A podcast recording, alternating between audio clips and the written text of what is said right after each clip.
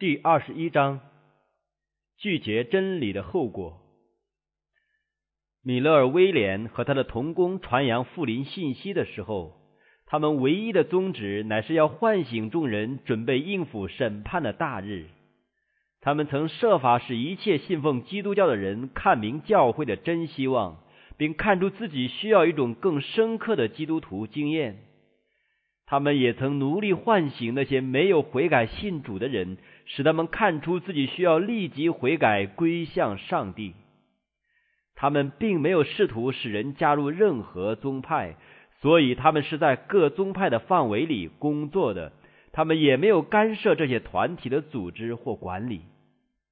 米勒尔说：“在我一切的工作中，我从来没有想要设立与既有的宗派不同的个别组织。”或是帮助某一个宗派去损害另一个宗派，我的意思是要帮助一切的宗派。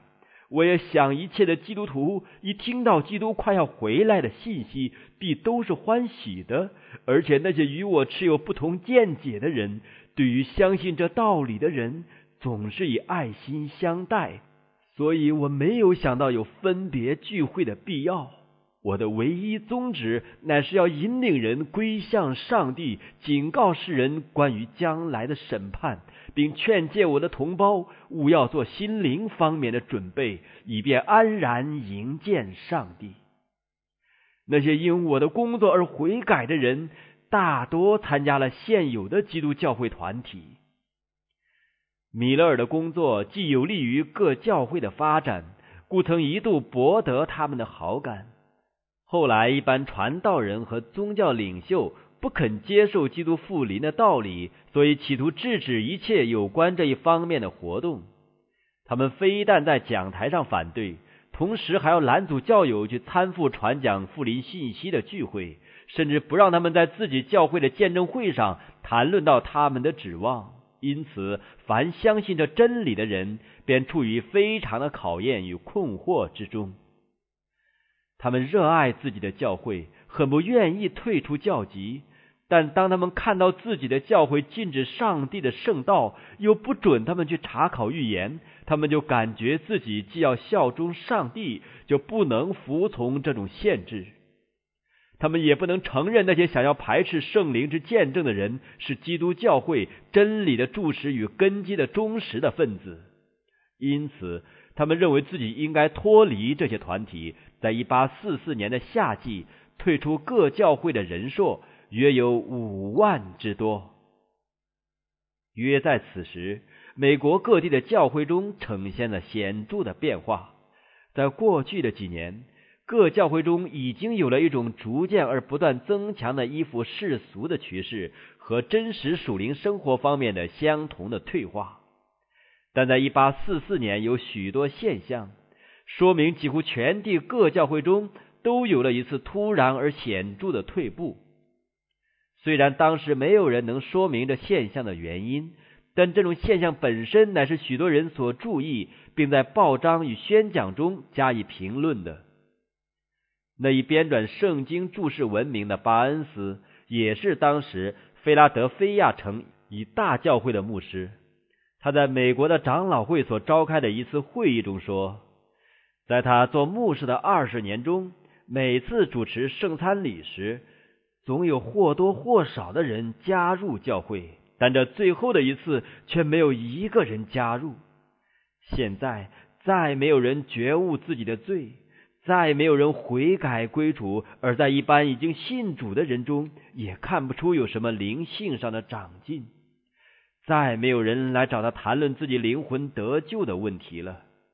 随着经济的繁荣和贸易与工业的光明远景，众人也就相应的更注意世俗了。这种现象是普遍存在于各宗派之中的。在同一年的二月，美国欧柏林大学的芬尼教授说：“我们常看到一个普遍性的事实，就是本国的各基督教会对于现代的一些道德改革运动所抱的态度，不是冷淡，就是敌对。”固然也有少数的例外，但这并不足以影响大体上的趋势。还有另一个肯定的事实，就是各教会中普遍的缺乏奋兴的精神。现在灵性方面的麻木症几乎是普及各地的，又是非常严重，这也是全国的宗教出版界所证实的。各处教会的教友都变成了时髦的崇拜者，常在宴会、跳舞和狂欢的场合中与不敬虔的人同流合污。但我们无需赘述这不幸的事实。总而言之，这种现象的具体实例铁证如山，不容生辩，说明各教会已经普遍而可怜的退化了。他们已经远远的离开上帝，而上帝也离弃他们了。还有一个作家在《宗教望远镜》刊物里写道：“我们从来没有见过像现代这样普遍的宗教退化。”教会真应当觉醒起来，探究这病患的症结所在。因为凡是热爱西安的人，势必把这种现象看为一种病患。当我们考虑到罪人真实悔改信主的事是多么稀少罕见，以及一般罪人空前的顽梗不化，我们不禁感叹说：难道上帝忘记开恩，或是恩典的门已经关闭了吗？这种情形之所以存在，完全是因为教会本身的缺陷。凡落在国家、教会或个人身上的属灵黑暗，绝不是因为上帝任意收回的恩典的福惠，乃是因为人们疏忽了或是拒绝了上帝所赐的亮光。在基督的时代。犹太人的历史对于这一点足以做有力的说明。他们因为沉湎于世俗而忘记了上帝和他的圣言，所以他们的灵性变为黑暗，心思因世俗的影响而被情欲所腐蚀。这样，他们对于弥赛亚的来临一无所知。他们便因自己的骄傲与不信而拒绝了救赎主。就是在这种情形之下。上帝还没有让犹太国完全失去救恩的知识和享受，但是那些拒绝真理的人根本就不重视上天赐的恩惠，他们已经以暗为光，以光为暗，直到那在他们里头的光变成了黑暗。那黑暗是何等大呢？只要人们保持宗教的形式而失去了活泼敬虔的精神，这与撒旦的计策是完全符合的。在犹太人拒绝了福音之后，他们依然维持着他们古代的仪式，严格的闭关自守，保持着狭隘的民族主义，而同时，他们也不能不承认上帝久已不与他们同在了。但以理的预言曾那么确切的指出弥赛亚的来临。而又曾那么直接的预言到他的死，以致犹太人不愿意让人研究这预言。最后，拉比们还要发誓咒诅一切试图计算弥赛亚降临之时期的人。以色列民顽梗不化，经过一千八百余年，直到如今，他们对于救恩的邀请一直漠不关心。对于福音的恩赐毫不介意，这一族人对于一切拒绝天赐亮光的人，成了一个严肃而可怕的见解。有其因，必有其果。凡故意昧着良心，并因自己的本分与心愿相违而不肯履行的人，终必失去一切分辨真理与谬论的能力。他的悟性必要昏昧不明，良心麻木不仁，心地刚硬不化，灵性与上帝隔绝了。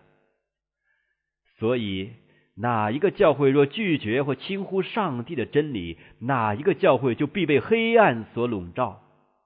他的信心和爱心必要变为冷淡，其内部必发生离间和纷争的事。教友必要专注世俗，而罪人则越发顽梗不化。启示录十四章第一位天使的信息，宣布上帝实行审判的时候，并呼召众人敬畏并崇拜他。其目的乃是要使一切自名为上帝子民的人与世界的腐化影响隔绝，并唤醒他们，使他们看出自己沉溺世俗和冷落退后的状况。在这个信息中，上帝曾给教会一个警告：如果教会接受的话，这警告就必能改正那使他们与上帝隔绝的弊病。如果他们肯接受上天所传来的信息，在主面前虚心自卑，并诚恳的准备站立在他面前，上帝的圣灵和能力就必显现在他们中间，教会就必呈现使徒时代团结一致、大有信心和彼此相爱的情形。从前信徒都是一心一意的，放胆讲论上帝的道，主将得救的人天天加给他们。如果自称为上帝子民的人肯接受那从圣经中照耀在他们身上的亮光，他们就必达到基督所祈求的合而为一的地步，也就是使徒保罗所谓圣灵所赐合而为一的心。他说：“身体只有一个，正如你们蒙召，同有一个指望，一主，一信，一喜。”这就是那些接受复临信息的人所经验的福分。他们是从各宗派里出来的，但他们派别的隔阂都已消除了，互相矛盾的教条也被粉碎了。那不合乎圣经的一千禧年在地上成立天国的指望被放弃了，有关基督复临的错误看法也被纠正了，骄傲和属世的心理都被扫除了，弟兄得罪弟兄的事都和解了。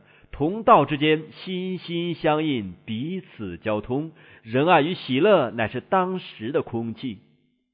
这样的道理在那些少数接受的人身上，既然有了此种作用，只要众人都肯接受，它在众人身上也必能有相同的作用。可惜一般教会没有接受这警告。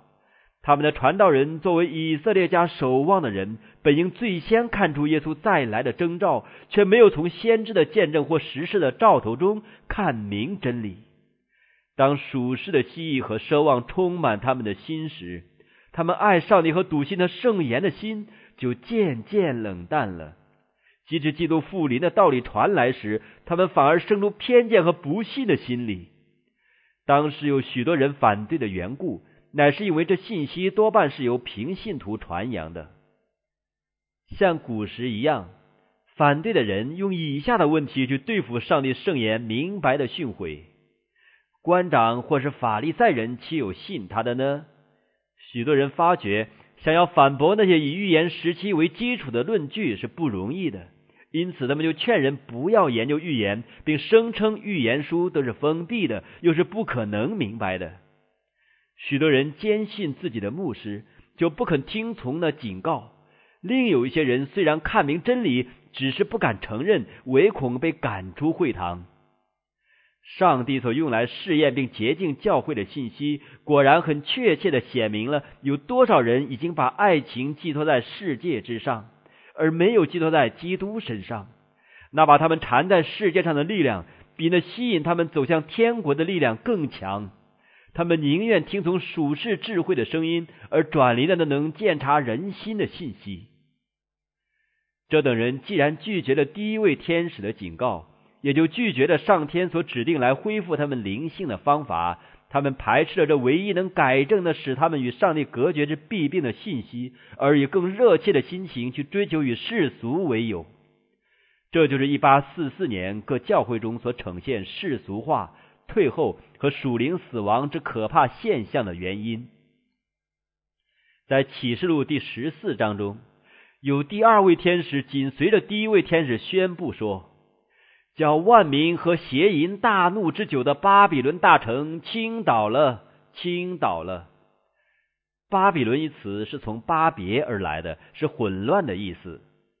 圣经用这字来代表各种虚假或叛道的宗教。启示录第十七章用一个妇人来代表巴比伦，圣经中常用妇人来代表教会，贞洁的妇人代表纯洁的教会，淫乱的妇人代表叛道的教会。圣经中用婚姻的契合来代表基督和他教会之间神圣不变的关系。救主已经用一个严肃的契约使他的子民与他联合，他应许做他们的上帝。他们也立约，愿意做他的子民，完全归他所有。他曾说：“我必聘你永远归我为妻，以仁义、公平、慈爱、怜悯聘你归我。”又说：“我做你们的丈夫。”保罗在新约圣经中采用同一表号，说：“我曾把你们许配一个丈夫，要把你们如同贞洁的童女献给基督。”教会让自己的爱情转离基督，反而让属世的事物充满自己的心。这种不忠于基督的行为，正好比作破坏婚姻契约的罪。所以，圣经中就用这个表号来形容以色列偏离耶和华的罪，同时也生动的描述了上帝奇妙的大爱，说：“我向你起誓，与你结盟，你就归于我。”这是主耶和华说的。你极其美貌，发达到王后的尊荣。你美貌的名声传在列邦中，你十分美貌，是因我加在你身上的威荣。只是你仗着自己的美貌，又因你的名声，就行邪淫。以色列家，你们向我行诡诈，真像妻子行诡诈，离开她丈夫一样。这是耶和华说的。你这行淫的妻啊！宁肯接外人，不接丈夫。在新约中，也有同样的话责备那些一面说自己是基督徒，一面追求与世俗为友，过于追求上帝喜悦的人。使徒雅各说：“你们这些淫乱的人呐，岂不至于世俗为友，就是与上帝为敌吗？”启示录第十七章形容那妇人巴比伦说。那女人穿着紫色和朱红色的衣服，用金子、宝石、珍珠为装饰，手拿金杯，杯中盛满了可赠之物。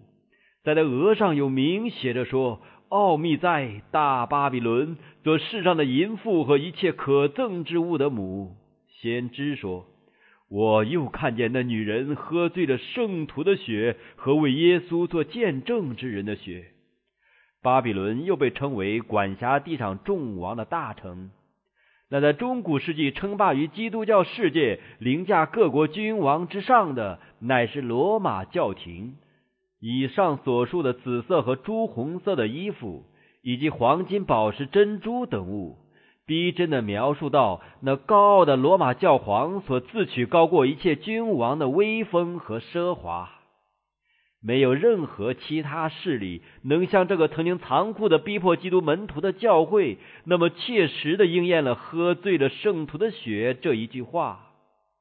巴比伦也被控告与地上众王发生不正当关系的罪。从前犹太的教会远离了耶和华，而与邪教徒同盟，因此成了一个淫妇。这时，罗马教会照样因追求属世权威的支持而污秽了自己，所以也得到了同样的罪名。巴比伦称为淫妇的母，可见他的女儿就是那些迷恋于他的教义和遗传的各教会。这些教会都效法他的榜样，甘愿牺牲真理和上帝的悦纳，以求和世俗发生不正当的关系。启示录第十四章宣布巴比伦倾倒的信息。必是指着那些一度纯洁而后变成腐败的宗教团体。这个信息既然是随着审判的警告而发的，就必然是在末期传扬的，所以它不可能单指罗马教会，因为那个教会已经在多年之前呈现堕落的状态。再者，在启示录第十八章中，上帝呼召他的子民从巴比伦出来。根据这节经文，上帝一定还有许多子民在巴比伦之中。试问，现今的基督的门徒多半是在哪些宗教团体当中呢？无疑的，他们多半是在一般信奉改正教的教会中。从前，在这些团体发起的时候，他们曾勇敢的为上帝并为真理奋斗，而且有上帝的恩惠赐给他们。那时，连一般不信的人也不得不承认福音的原则给社会带来了良好的影响。以色列的一位先知说：“你美貌的名声传在列邦中，你十分美貌，是因我加在你身上的威荣。”可是他们曾因那造成以色列败亡的同一个欲望而跌倒了。他们曾想与不敬钱的人结交，并效法他们的行为。只是你仗着自己的美貌，又因你的名声，就行邪淫。现今有许多改正教会正在步罗马教的后尘，去与地上众王行淫。这是应验在一些与属世政权勾结的国教和其他追随世俗的许多基督教团体身上，而且巴比伦混乱的名称正适用于这些团体。他们都声称自己的信仰是以圣经为根据的，而又是分门别类、派别之多，几乎无法数算。各宗派的信条和理论自相矛盾。这些曾经脱离罗马教的教会，除了与世俗行淫之外，还有它的另一些特点。有一本罗马教的出版物辩论说，如果说罗马教会崇敬圣像是有罪的话，那么他的女儿就是英国国教也犯了这同样的罪，因为他奉献给玛利亚的教堂比奉献给基督的要多出十倍呢。何布根斯博士在《论一千禧年》的论文中说：“莫想敌基督的精神和行为完全限于罗马教会，一般改正教会还有相当敌基督的成分在他们中间。”若是说他们要从腐败和邪恶状态中完全改正过来，那还差得很远呢。关于长老会脱离罗马的问题，葛特利博士写道：三百年前，本教会曾以一部敞开的圣经为标志，并以考察圣经为口号，走出罗马的门。随后，他又提出一个意义深长的问题，说。但他们是否已经完全脱离了巴比伦呢？英国的著名布道家斯伯金说：“英国国教似乎是完全被形式主义所捆绑了，但一般非国教的教会显然也被哲学派的无神主义所腐蚀了。许多我们心中所景仰的人，竟一个一个的偏离了信仰的基本信条。”我确知英国的心脏肺腑已经被可憎的无神主义所渗透了，而这种无神主义竟敢登上讲台宣称自己是基督教。试问这个大叛教的原因何在？不妨先问教会最早是怎样偏离纯正之福音的呢？乃是由于效法异教的作为，为要让异教徒更容易接受基督教。使徒保罗在他的时代就已声明。那不法的隐意已经发动。当使徒还在世的时候，教会是比较纯洁的；但在第二世纪末叶，多数的教会呈现了一种新的状态，早期的纯洁不见了。而在年老的门徒死去之后，他们的儿女和新入教的信徒便出来把教会改装一番，为要争取更多人信教起见。他们把基督教信仰的崇高标准降低了，结果一股异教的洪流涌进了教会，并带来了异教的风俗习惯和偶像。在基督教得到了属世统治者的优待和支持之后，成群的人就前来信奉基督教。许多人虽然在表面上是基督徒，但在本质上还是异教徒，并且还在暗中敬拜他们的偶像。这同一过程岂不是几乎在每一个自名为改正教之教会的历史中重演了吗？在这些教会的创办者，就是具有真实改正精神的人去世之后，他们的后代便起来改装一番了。他们一面盲目的拘泥于祖先们的教条，一面却拒绝一切比祖先所能看到的更进一步的真理。同时，先贤们所留下的谦卑、克己、舍弃世界的榜样，他们却远远的偏离了。这样，早期的纯洁不见了，一股世俗的洪流涌进教会，并且带来异教的风俗习惯和偶像。哀哉！那与上帝为敌的迷恋世俗的风气，目前在自称是跟随基督之人中间，该是多么普遍啊！基督教界中一般的教会已经多么严重的偏离了圣经所提出的谦卑、克己、纯洁和虔诚的标准呢？关于正当使用金钱的教训，卫斯理约翰曾说：“不要仅仅为满足眼福或购买奢侈贵重的衣服。”或不必要的首饰而浪费着宝贵的恩赐，也不要滥用钱财把自己的房屋装饰的特别美丽，或购买贵重而不必须的家具、图画，或进行大规模的装修。也不要为满足今生的骄傲或博得世人的称赞与景仰而花费金钱。你若利己，人必夸奖你。只要你穿着紫色袍和细麻布衣服，天天奢华宴乐，一定有许多人称赞你的高贵风雅，或感激你的慷慨和款待。其实，你不要出那么贵重的代价去买得人的称赞。宁可以上帝所赐的尊荣为满足，可惜在现代许多的教会中，这样的教训竟被忽略。社会上最流行的是口头上的宗教信仰，官员、政客、律师、医生、商人等，往往加入教会来博得一般社会人士的尊重和信任，以便促使自己属世的利益。这样，他们企图给自己所有不义的行为加上一层基督化的色彩。各宗教团体既然收容了这些受过洗礼而依然迷恋于世俗的教友，并得到他们财富和势力的支持，便要更进一步的去追求与世俗为由博得众人的赞助。于是，装饰的富丽堂皇的大教堂在宽广的马路上建造起来了。参加礼拜的人穿戴着华贵而时髦的服装前来赴会，他们聘请一个有才干的传道人，并给他优厚的薪俸，让他上台给大家助兴，并吸引更多的听众。他们讲章万不可涉及流行的罪恶。却要使一般讲究时髦的人听得愉快入耳，这样时髦的罪人就得以录在教会名册之上，而他们时髦的罪恶也能在虚伪的镜前之下掩饰过去了。一个有领导作用的报刊有一次评论到一般基督徒对于世俗的态度，说：“不知不觉的。”教会已经依附了时代的潮流，并已使其崇拜的形式适合现代的要求。凡足以增强宗教吸引力的方法和手段，教会都已经利用了。还有一个作者在《纽约独立报》中，对于美美会当日的情况做了以下的评论：那划分敬钱分子与不敬钱分子的界限已经模糊不明了。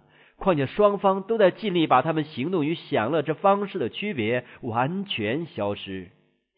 现代的宗教既能迎合时流，结果那些愿意享受其利益而不必严格遵守其义务的人就大大增多了。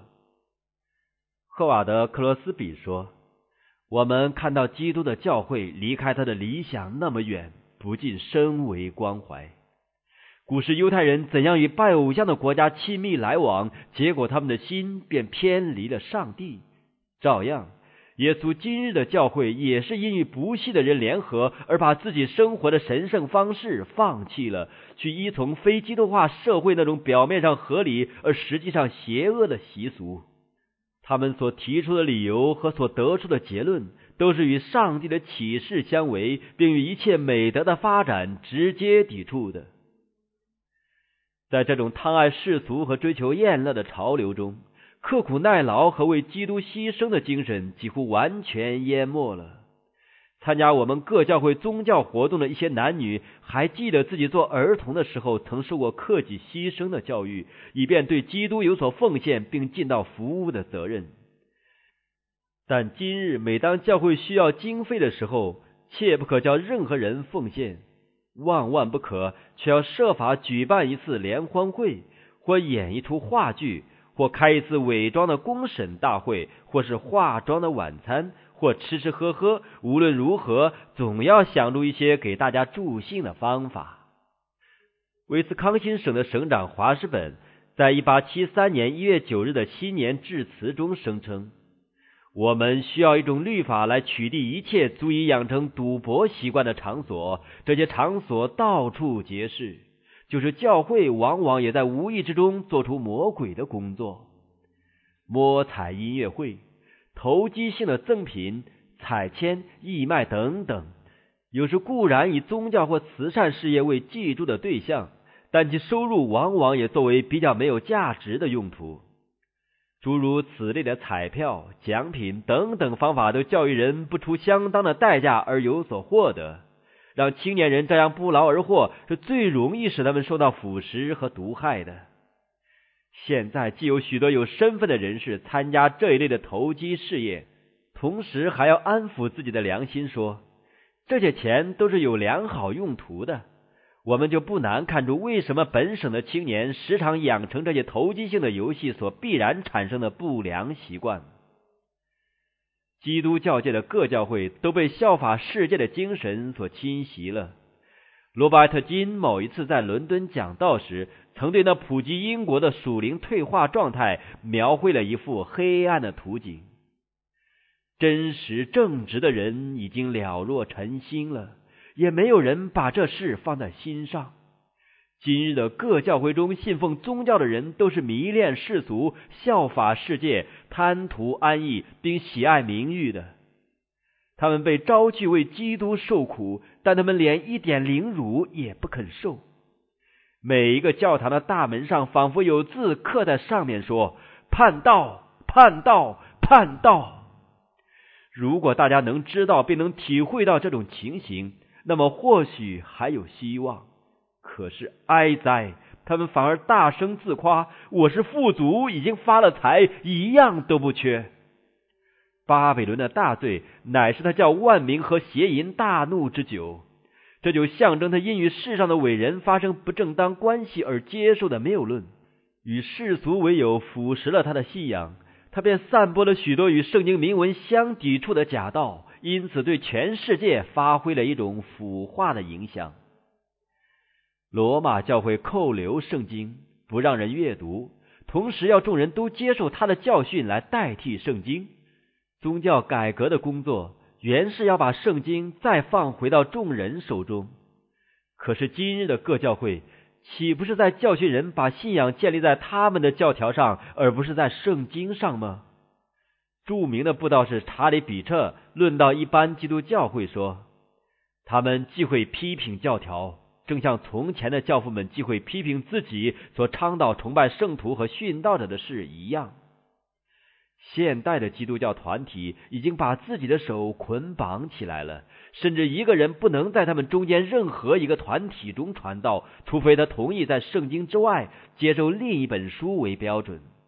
我们真可以说，现在的教条主义已经开始排斥圣经，像罗马教过去所做的一样。不过现在的方法还要微妙一些，这话也绝不是出于幻想而说的。当忠诚的教师们向人讲解上帝的圣言时，就必有一些学问渊博的人和自作聪明的传道人出来排斥这种教训为异端，借此使许多寻求真理的人偏离正路。若不是全世界已经因巴比伦的酒而醉迷不醒，就必有成群的人因圣经明白冯利的真理而折服了。但一般的宗教信仰看上去是那么混乱而互相矛盾。甚至众人不知道应该相信哪一些道理为真理，可见世界顽梗不化的罪是必须由教会负责的。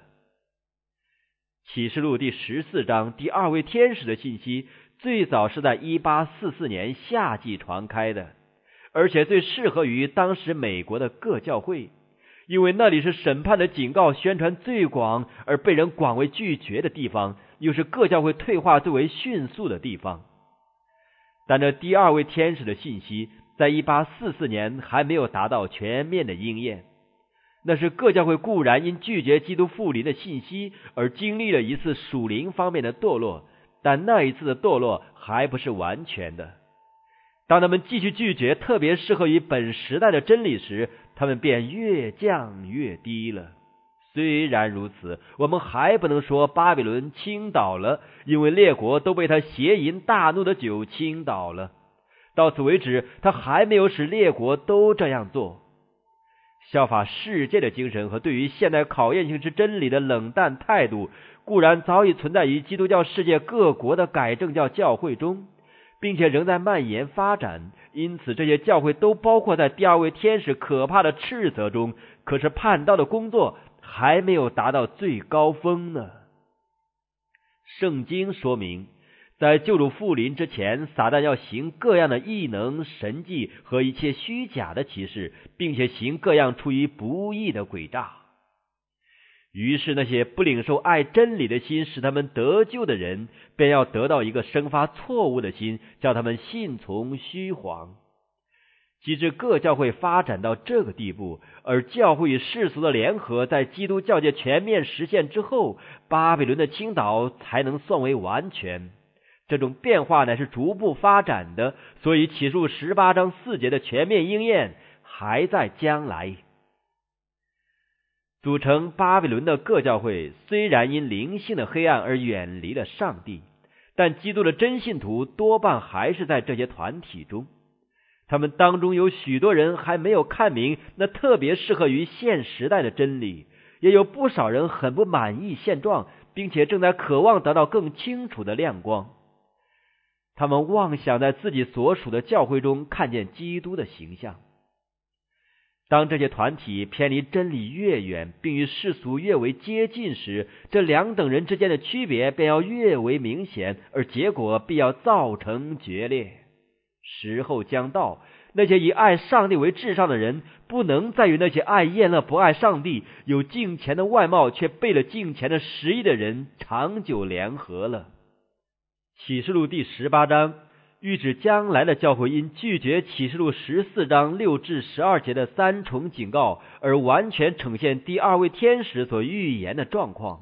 那时，凡留在巴比伦的上帝的子民，要听见他的呼召。叫他们与巴比伦断绝关系，这乃是那将要传给世界的最后信息，而且这个信息也必完成他的工作。当那些不信真理、到喜爱不义的人大受欺骗而信从虚谎时，真理的亮光却要照耀一切敞开心门去接受他的人。于是，一切仍然在巴比伦中的上帝的儿女必要听从他的呼召。我的民呐，你们要从那城。出来。